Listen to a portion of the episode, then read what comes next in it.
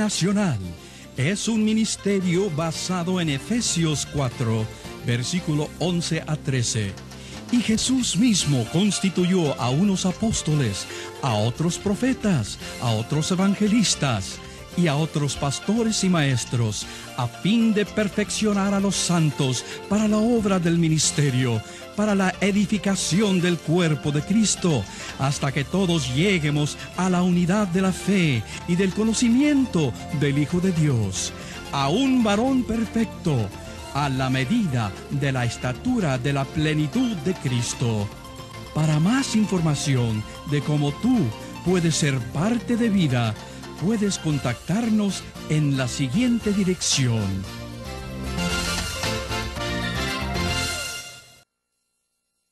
¿Qué hay? ¿Cómo están ustedes en este día? Nuevamente nos volvemos a encontrar en esta aula, tal vez en una remota región desde, desde donde yo estoy grabando, eh, en diferentes pueblos de la América Latina y todo pueblo de habla hispana.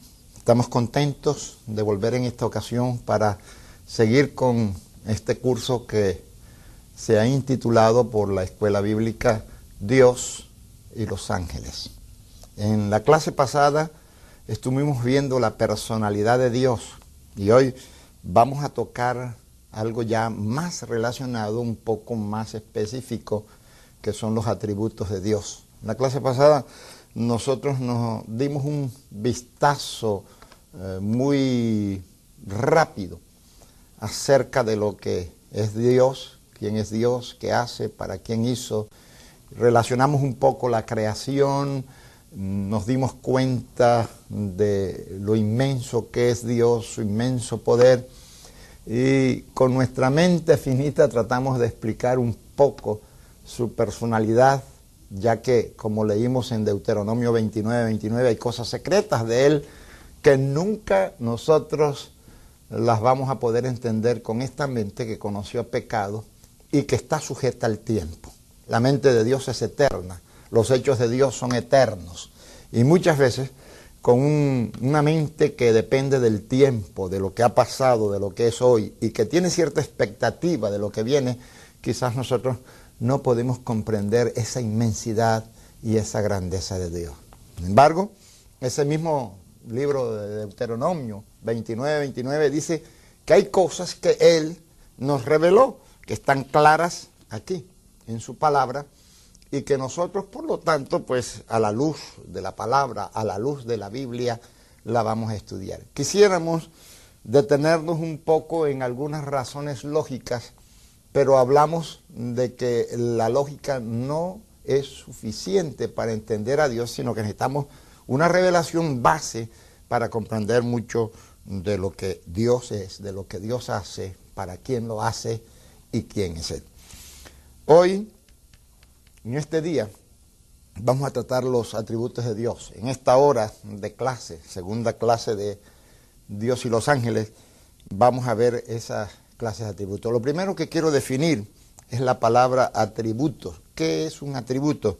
Para mí atributo es una condición de vida de una persona que se le atribuye o que tiene en sí mismo. Hay atributos externos que se ven, que se notan, que se pueden eh, comprender eh, charlando con una persona o viéndola actuar y hay atributos que vienen intrínsecos dentro de la misma persona, dentro de sí mismo, y que solamente pueden verse eh, a través de, ciertas manifestaciones íntimas con la misma persona. Eh, tengo tres divisiones en esta clase y vamos a ver los atributos.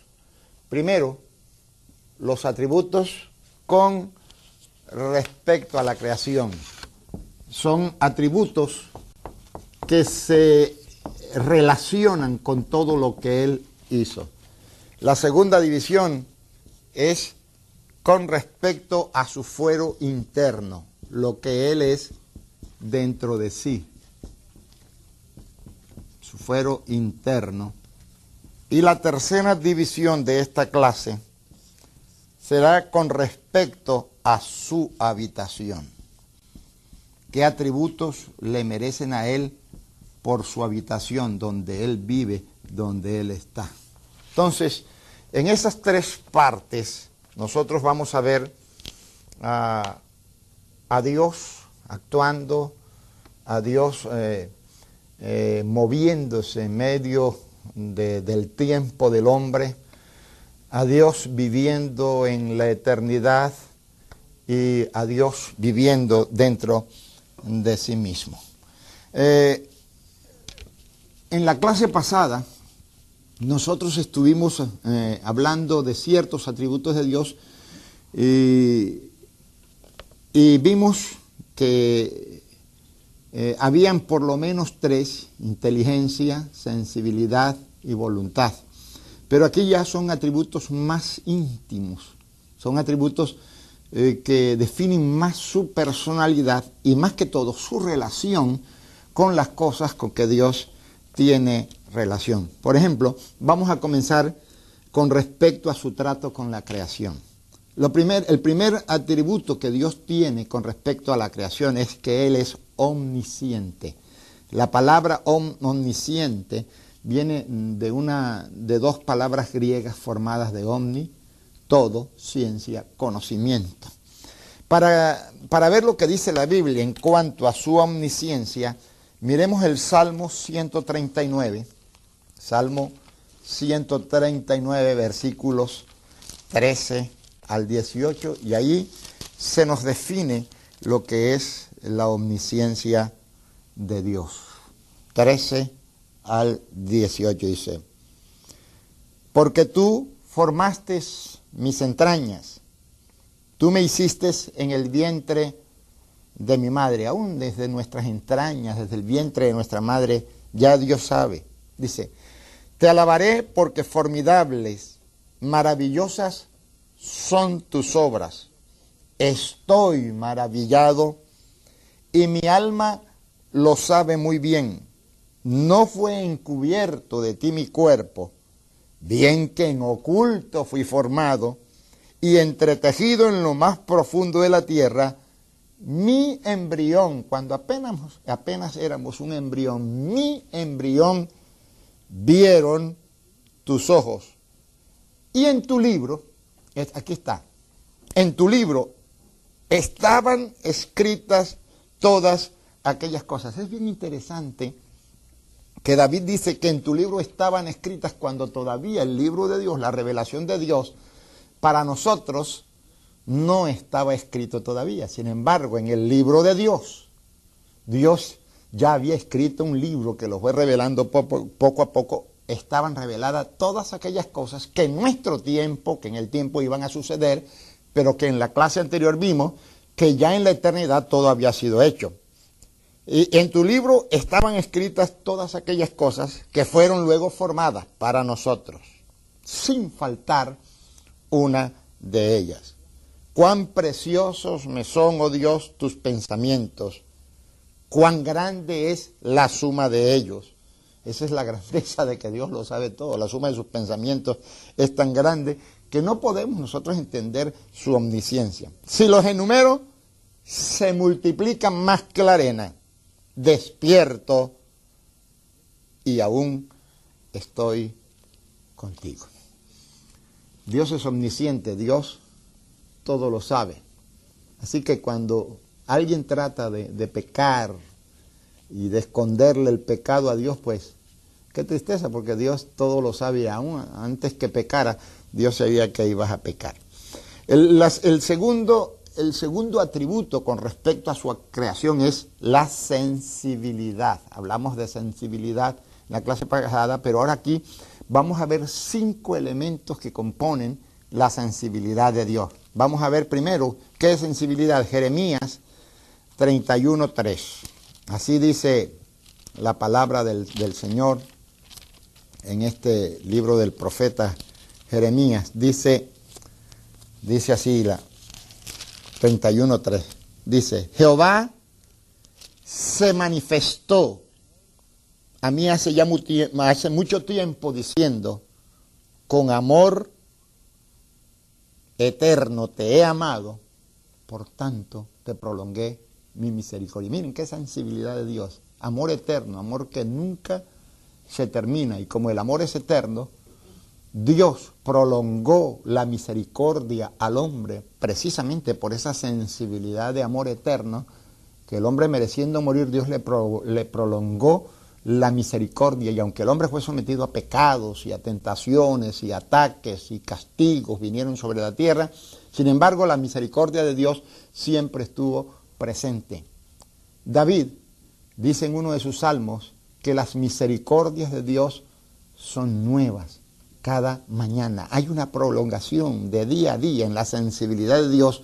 Dios prolonga. Otro, otro texto que nos habla de la, de la sensibilidad de Dios es Romanos capítulo 9. Romanos capítulo 9, versículo 13. Y dice así, como está escrito, a Jacob amé, más a Esaú aborrecí. Y el 14 dice, ¿qué pues diremos? ¿Que hay injusticia de Dios? En ninguna manera. Pues a Moisés dice, tendré misericordia del que yo tenga misericordia y me compadeceré del que yo me compadezca. Así que no depende del que quiere ni del que corre, sino de Dios que tiene misericordia.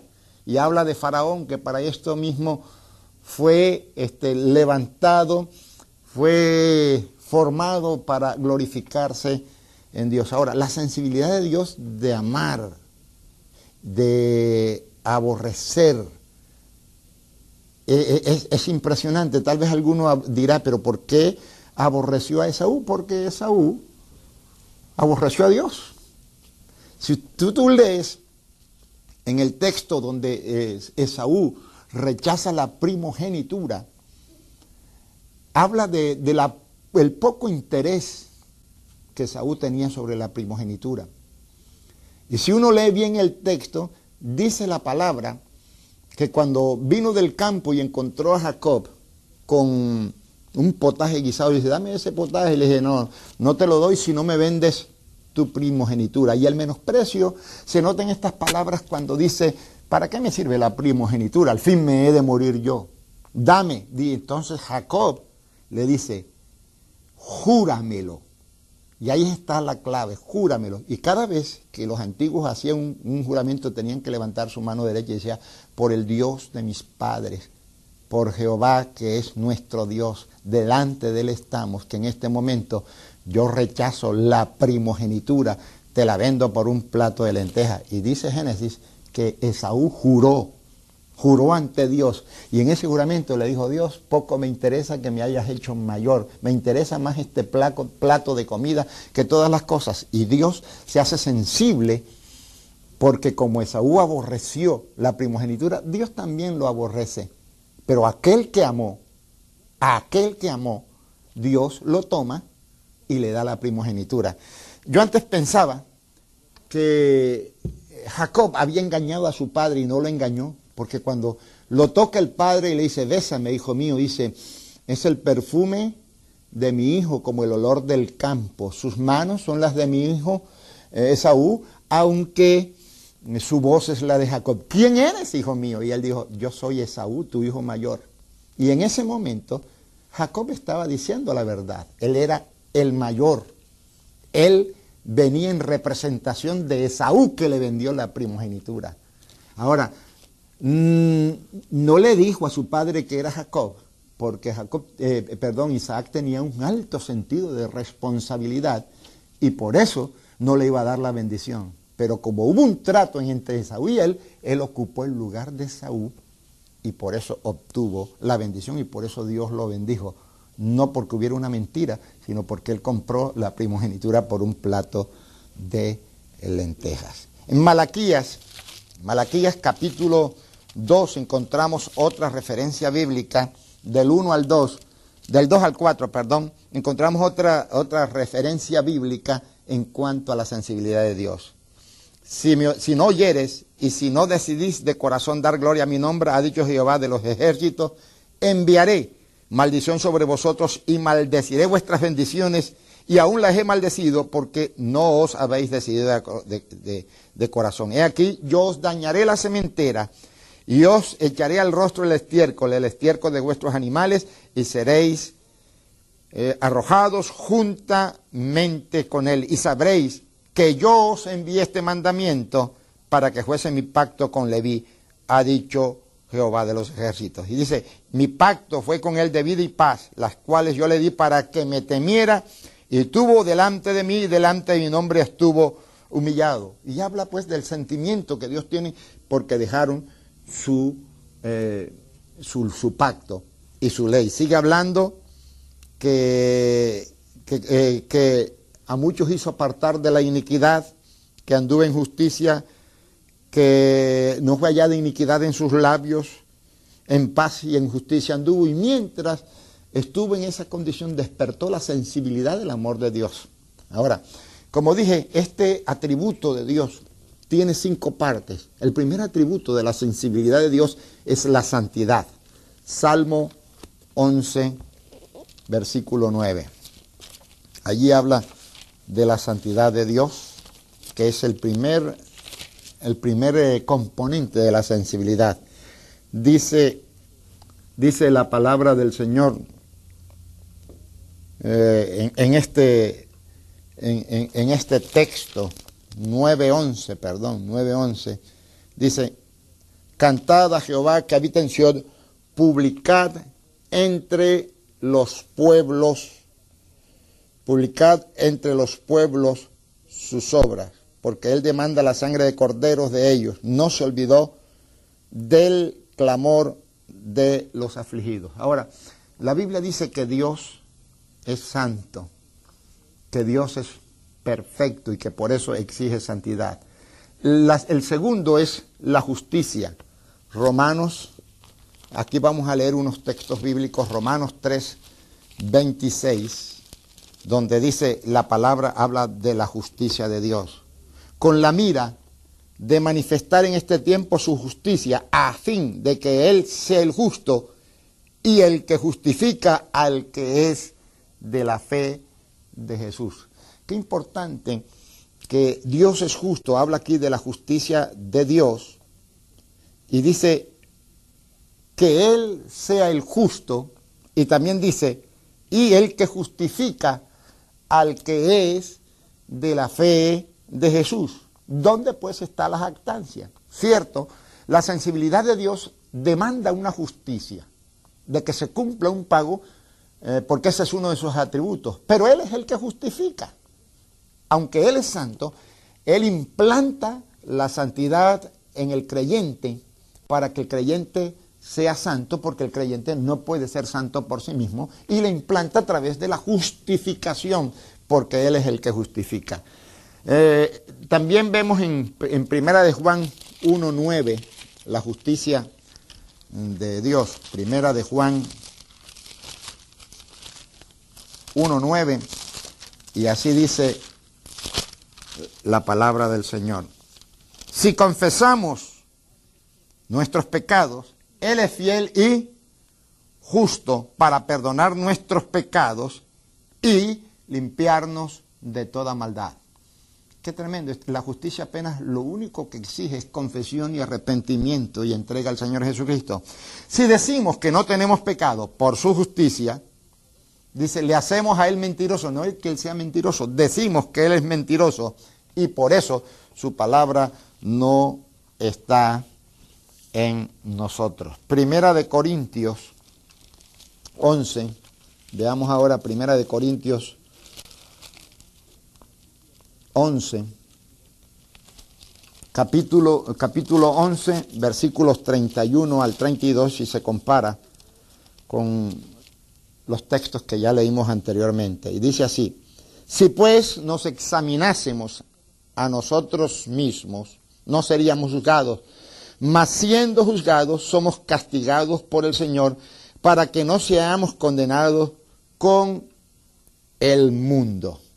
O sea que eh, en la justicia de Dios nosotros tenemos que juzgarnos. Y en el momento de la conversión se efectúa la justicia de Dios. Hay un juicio, hay un acusador, hay un defensor, hay una sentencia, hay un pago de la sentencia. Y por eso es que Pablo dice que Cristo es nuestra justicia. Salmo 85, 10 al 13. Salmo 85, 10 al 13, nos sigue hablando de ese tercer elemento que es la justicia de Dios, que es parte de la sensibilidad de Dios. 10 al 13. La misericordia y la verdad se encontraron. La misericordia es el perdón, la verdad es la palabra. La justicia y la paz se besaron. La justicia reclama un castigo. La paz vino por causa de la misericordia y el perdón. La verdad brotará de la tierra y la justicia mirará desde los cielos. La palabra desde la tierra señalará al hombre su camino, su impiedad, su pecado, y la justicia mirará desde los cielos. Jehová dará también el bien y a nuestra tierra dará su fruto. La justicia irá delante de él y sus pasos nos pondrá por camino. Eso me hace pensar en, en el Salmo 23, aunque ande en sombras de valles de muerte, no temeré mal alguno, tu vara y tu callado me infundirán aliento. La, el cuarto elemento que, que, se, que compone la sensibilidad de Dios es el amor. Juan 3:16, el texto, un texto muy conocido por nosotros que dice que de tal manera amó Dios al mundo que dio a su Hijo unigénito para que todo aquel que en Él crea no se pierda, mas tenga vida eterna. Primera de Juan, capítulo 4. Vamos a revisar mucha Biblia porque es necesario dejarlo claro con la palabra del Señor, eh, los atributos de nuestro Señor. Primera de Juan, capítulo 4, versículos de del versículos del 7 al 21.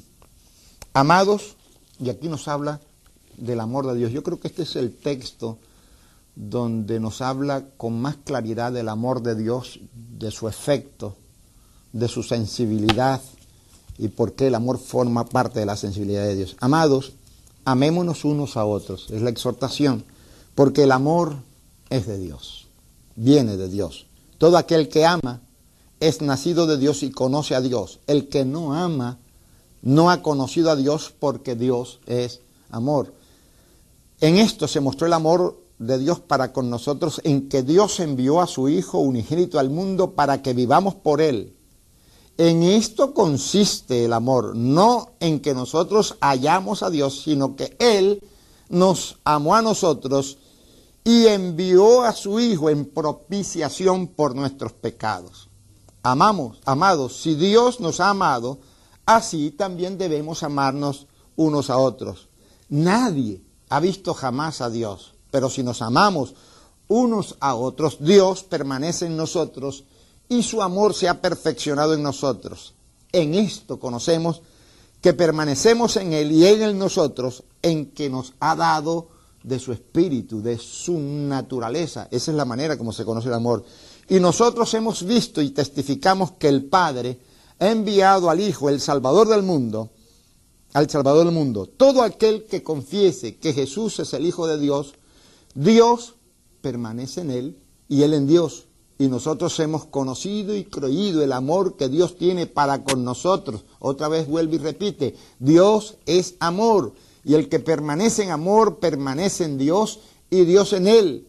En esto se ha perfeccionado el amor en nosotros para que tengamos confianza en el día del juicio, pues como Él es, así somos nosotros en el mundo. El amor es lo que realmente forma nuestra personalidad en Dios. Por amor Dios nos dio su espíritu, insertó su naturaleza en nosotros para que es por ese amor sintamos lo mismo que Dios siente. En el amor no hay temor, sino que el perfecto amor echa fuera el temor, porque el temor lleva en sí castigo, de donde que el que teme no ha sido perfeccionado en amor. Nosotros le amamos a Él porque Él nos amó primero. Si alguno dice, y oído a esto, yo amo a Dios y aborrezco a su hermano, no tiene la sensibilidad de Dios. Si aborreces a tu hermano, no tienes la sensibilidad de Dios y eres mentiroso pues el que no ama a su hermano, a quien ha visto, ¿cómo puede amar a Dios a quien no ha visto? Y nosotros tenemos este mandamiento de Él, el que ama a Dios, ame también a su hermano. Si quieres más definición del amor, pues léete primera de Corintios 13, donde dice que el amor todo lo puede, todo lo cree, todo lo soporta, no se huelga de la injusticia, más se huelga de la verdad, y ahí vas a encontrar, eh, ahí vas a conocer lo que es el amor de Dios, el amor ágape, o el amor agapao, amor sin condiciones, amor sin restricciones, amor que no solicita nada a retribución, amor que ama por la misma esencia. La otra, el, otro, el otro componente de, de ese atributo, sensibilidad, es la bondad. ¿Qué es bondad? Para mí es el amor en acción, es la benevolencia, es la complacencia, es la misericordia que se dirige hacia un blanco y el blanco se llama gracia. La palabra gracia eh, significa este, que nos, han, nos ha sido dado un regalo sin nosotros merecerlo, don sin merecerlo. Y cuando Dios nos da la gracia, que no tenemos que hacer nada para lograr la salvación, sino solamente eh, poner nuestros pecados, nada tienes que poner tú, eh, Dios pone el Salvador, Dios pone la salvación, Dios aplaca la justicia, Dios pone el amor, Dios pone la propiciación, Dios te pone la fe en ti para que puedas creer en el Salvador. Y yo siempre digo que lo único que hay que poner es el pecado. Nada más, pon los pecados y la gracia cubre todos los pecados. Y por último, el último componente de la sensibilidad es la verdad. Salmo 12, 6, que a la letra dice. Salmo 12.6 dice así. Las palabras de Jehová son palabras limpias, como plata refinada en horno de tierra, purificada siete veces. Entonces, en la sensibilidad Dios se mueve. Dios no es sensible, oído. Dios se mueve a base de estos cinco elementos que componen su sensibilidad. Para él sentir, él siente a través de la santidad. Aborrece el pecado porque Él es santo. Sin embargo, en su justicia, su justicia demanda un pago y sabiendo que el hombre no lo puede pagar, mandó a Jesucristo, su Hijo, para que muriera en la cruz del Calvario. El amor es el elemento que logra la redención del ser humano. La bondad es la complacencia de Dios de brindarle el don, pero a través de una verdad, y la verdad es todo hombre es pecador, todo, hombre es mentiroso, pero también Dios es veraz, Dios es misericordioso. El tercer elemento de sus atributos con respecto a la creación es su voluntad. La voluntad pone en movimiento su plan diseñado desde antes de la fundación del mundo.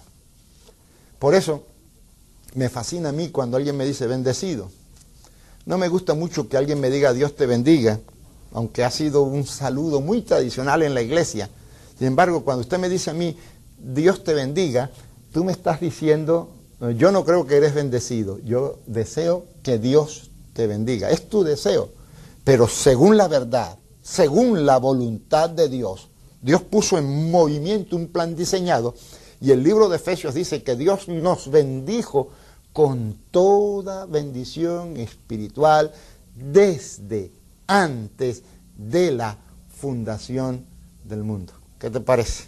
Antes que el mundo fuera hecho, mis bendiciones fueron creadas y oídos, fueron almacenadas en la eternidad para que no se envejecieran y fueron hechos con carácter de este tiempo. Como Dios conoce los tiempos, y Dios sabía los carros últimos modelos y Dios conocía los últimos modelos, pues todo eso lo almacenó, todo ese material lo almacenó en su eternidad para que hoy se hicieran presentes. Ahora, la voluntad también se compone de dos elementos. Primero, la libertad. Si es cierto que Dios tiene voluntad para hacer las cosas, Dios no está sujeto obedecer voluntad de nadie, sino que Dios tiene absoluta libertad para hacer su propia voluntad, porque Él es santo, Él no va a hacer voluntad de pecado, Él es justo, Él no va a atentar contra la justicia, contra lo correcto. Él es amor, Él va a proceder con amor para salvar al ser humano. Él es bondad, Él va a brindar y Él es verdad a través de su palabra establecida en los cielos.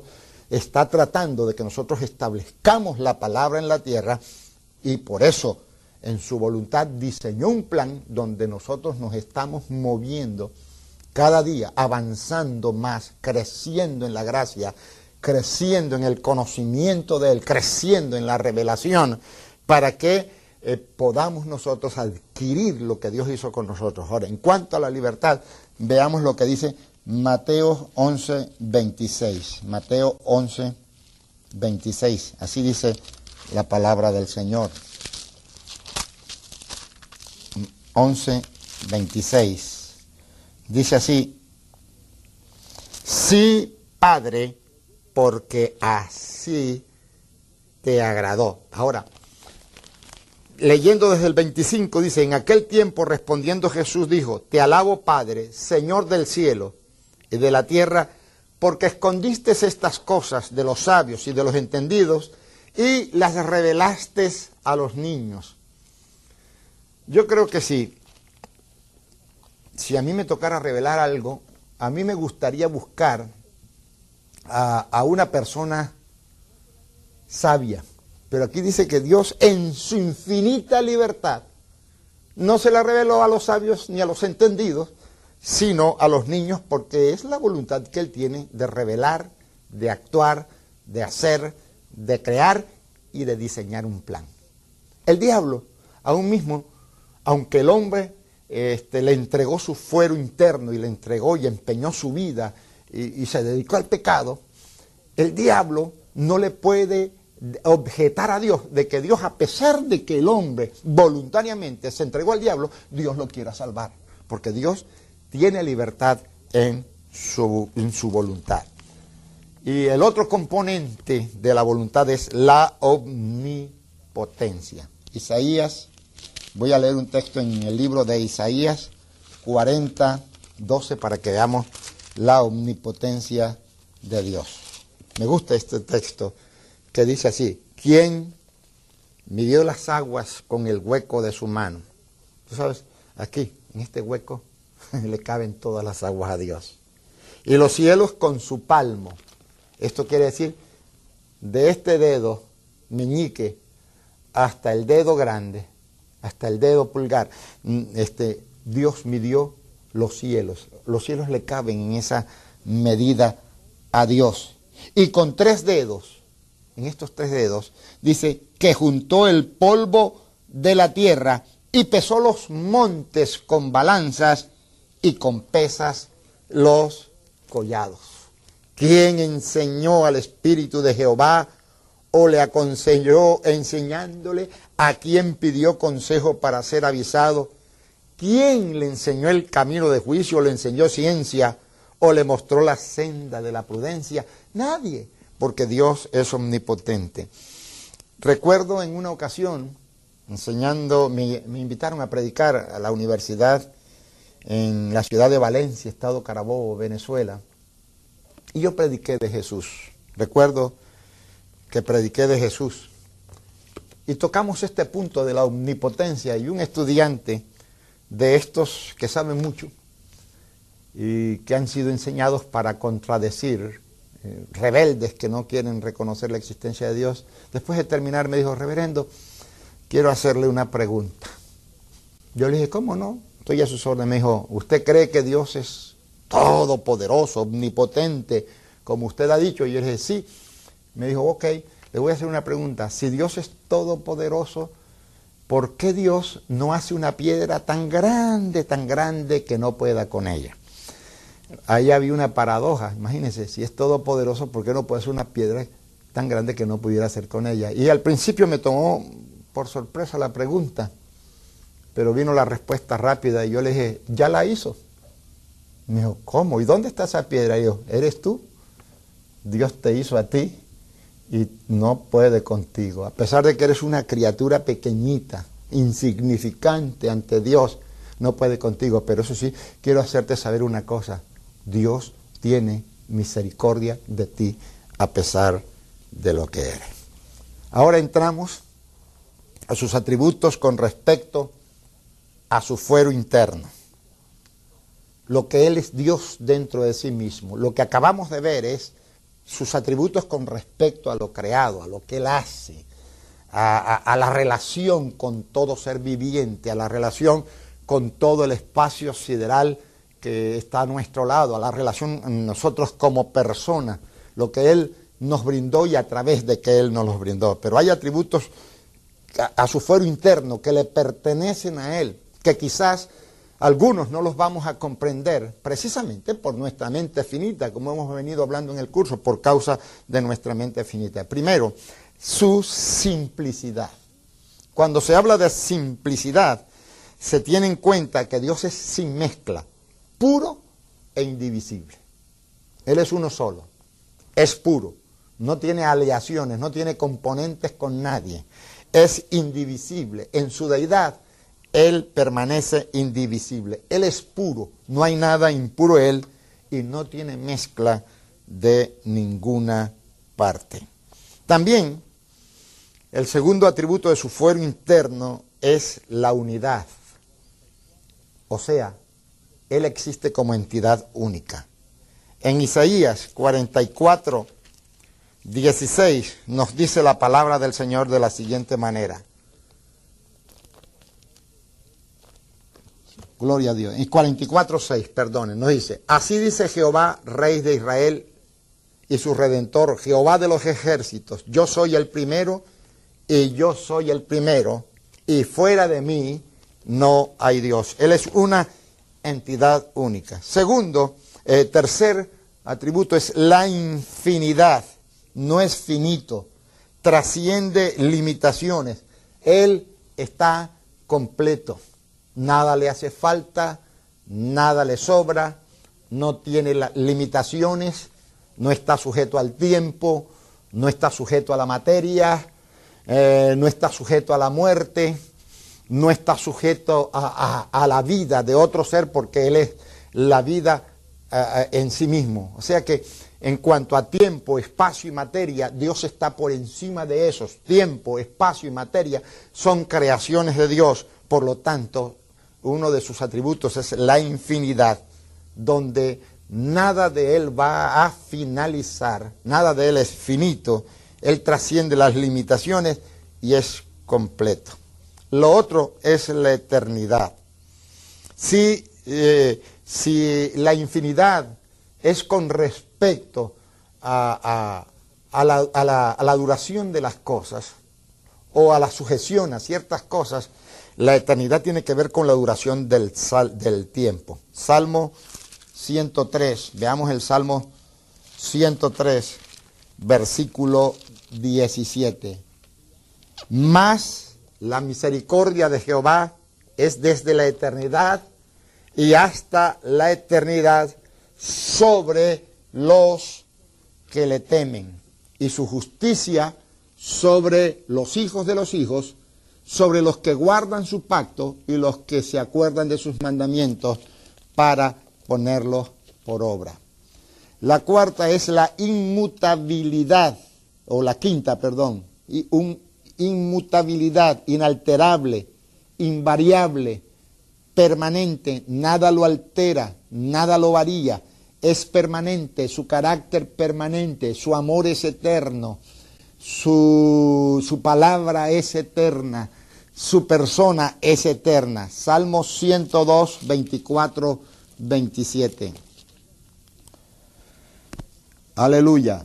Gloria a Dios. Dice así, dice, perdón, sí, Salmo 102, 24, 27. 24, 27 dice, dije, Dios mío, no me cortes en la mitad de mis días, por generación de generaciones son tus años. Desde el principio tú fundaste la tierra y los cielos son obras de tus manos. Ellos perecerán, mas tú permanecerás. Todos ellos como una vestidura se envejecerán con un vestido los mudarán y serán mudados, pero tú eres el mismo, tus años no se acabarán, los hijos de tus siervos habitarán seguros. Fíjese, la próxima generación y las generaciones habitarán seguros. ¿Por qué? Porque Él no cambia, Él es inmutable, Él no varía, Él, es inalterable. Los hijos de tus siervos habitarán seguros y tu descendencia será establecida delante de ti. Este, este, esta última parte me alegra, porque si yo soy fiel con Dios y transmito esta verdad de la inmutabilidad de mi Dios a mi descendencia, toda mi descendencia eh, permanecerá delante de Dios. Yo soy producto, soy, soy una tercera generación producto de un pacto. Y estoy viendo a mis hijos productos de un pacto y a mis nietos, quinta generación, productos de un pacto, estar delante de Dios porque Él no varía, no varía en sus promesas, no varía en nada. Ese es nuestro Dios. La otra es la omnipresencia o inmensidad de Dios. Dios está en todo lugar. Dios, nada, eh, no, hay, no hay espacio que lo limite. Veamos el Salmo 139, versículos 7 al 12, donde la palabra dice, ¿a dónde me iré de tu espíritu? ¿Y a dónde huiré de tu presencia? Si subiera a los cielos, allí estás tú. Si en el sol hiciere mi estrado, he aquí, allí tú estás. Si tomare las alas de alba y habitar en el extremo del mar, aún allí me guiará tu mano y me asirá tu diestra. Si dijera, ciertamente las tinieblas me encubrirán, aún la noche resplandecerá alrededor eh, de mí, porque tú, aún las tinieblas no me encubren de ti y la noche resplandece como el día. Lo mismo te son las tinieblas que la luz. Tremendo. Dios es omnipresente. Su inmensidad es tan vasta, pero tan vasta, que no nos podemos esconder de su presencia. Pero qué grandeza. Se hizo tan pequeño, pero tan pequeño, que sin dejar de ser grande, vive en nuestros corazones cuando le le, aceptamos como nuestro Señor Jesucristo, se inserta en nuestra personalidad y sin perder su dimensión, sin perder su inmensidad, sin perder su omnipresencia, se hace el Dios personal, el Dios que habita, eh, que habita en mi persona, que está en mí, que dirige, que me da palabras y que me hace vencer. Y el último, el último atributo, o sea, el, séptimo atributo con respecto a su foro interno es su soberanía. Dios es soberano. Nadie le pregunta qué hace ni por qué lo hace. Hay, un, hay uno de los escritores que dice, ¿acaso el, el, barro le puede decir a su hacedor, ¿por qué me das esa forma? ¿Por qué me haces? No. Dios es soberano y siempre hará lo que Él quiere, porque lo que quiere lo hace a base de su santidad, a base de su justicia, a base de su amor, a base de su bondad y a base de su verdad, partiendo desde los atributos de su fuero interno, que son simplicidad, unidad, infinidad, eternidad, inmutabilidad, omnipresencia, omnisencia y soberanía. Y como último, como último, para terminar esta clase, hay atributos con respecto a su habitación. Primero, Él es digno por habitar donde Él habita, Él es digno de adoración. Eso es un atributo. Él es digno. No es que Él la demande, es que es digno de adoración. Él nos hizo para la alabanza de su gloria. Así que eh, cumple con uno de esos atributos porque el que Él está en una habitación de gloria y penetramos en la gloria a través de la alabanza. Segundo atributo, Él es dueño y Señor. Él hizo y nadie puede reclamarle ni pedirle cuenta de lo que él hizo ni cómo lo hizo. Y por último, él es creador de todo lo que existe, por eso se le alaba, por eso se le adora, por eso se le rinde tributo, porque se reconoce su señorío y se reconoce que él es dueño de todas las cosas. Te veo en la próxima clase. Hasta pronto. Dios te bendiga. Les habla su hermano y amigo Lee Short, fundador del Ministerio Vida Internacional. Nuestro deseo es el de capacitar obreros para la obra del Señor. Si necesitas más información acerca de más cursos y su costo, escríbanos a la dirección en la pantalla. Dios le bendiga.